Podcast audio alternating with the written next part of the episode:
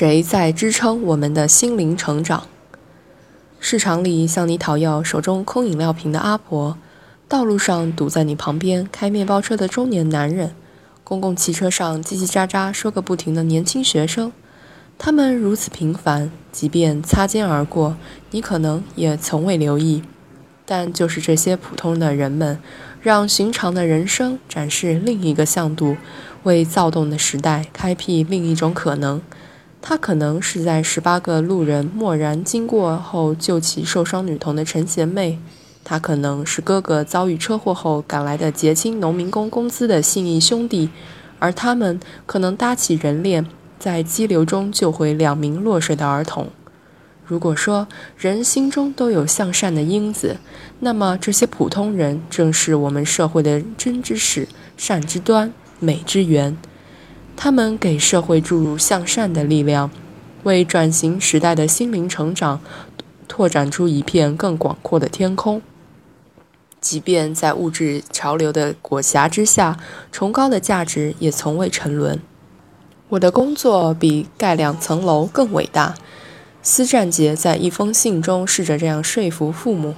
这个河南农村走出来的大学生，放弃了体面的工作，选择帮助麻风病康复者重新融入社会，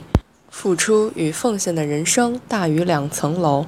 一个八零后青年的不等式，让人看到伟大、尊严、价值这些标志着人类精神高度的词汇依然熠熠生光，吸引着高贵的心灵向着这一方向前行。即便要面对日复一日的庸常，精神的能量也从未衰减。面对乡村文化的衰落，我们不能做点什么吗？北京大学硕士毕业生李英强背起行囊，和妻子回到湖北农村老家，自筹资金开办乡村图书馆。从丰盈乡村孩子们的人生，到充实参与志愿者的内心，丽人图书馆构筑的还有一个叫精神的港湾。这里有一种更快乐、更纯粹也更美好的生活。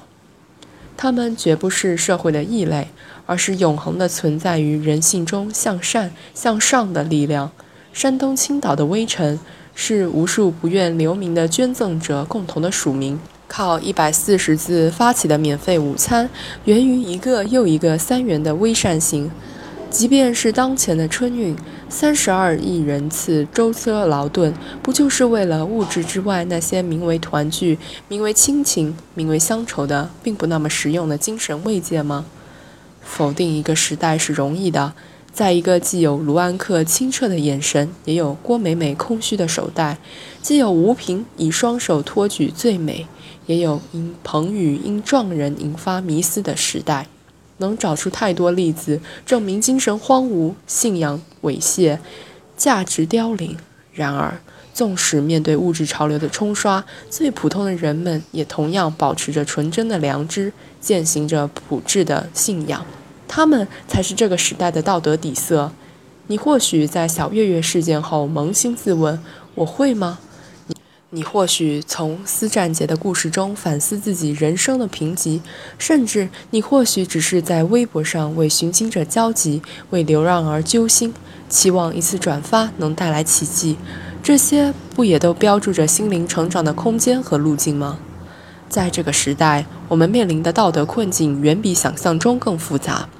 理性经纪人的假设也比想象中更有市场。正因此，我们能理解一些人在衡量种种语境、预设种种想象之后的现实选择；也正因此，我们更欣喜于金钱在道德面前的溃败，物质在精神面前的隐匿。当怀疑、焦虑成为习惯性选择，当负的力量驱动社会前行，我们同样需要正的力量，同样需要对真与善、对精神与心灵的毫无保留的赞美和颂扬。诗人写道：“不是一切星星都仅只是黑暗而不报告曙光，不是一切歌声都只掠过耳旁而不留在心上。是的，不是一切。而这些报告曙光的星星，这些留在心上的歌声，将支撑着我们的心灵，向着更蓬勃、更饱满、更崇高不断生长。”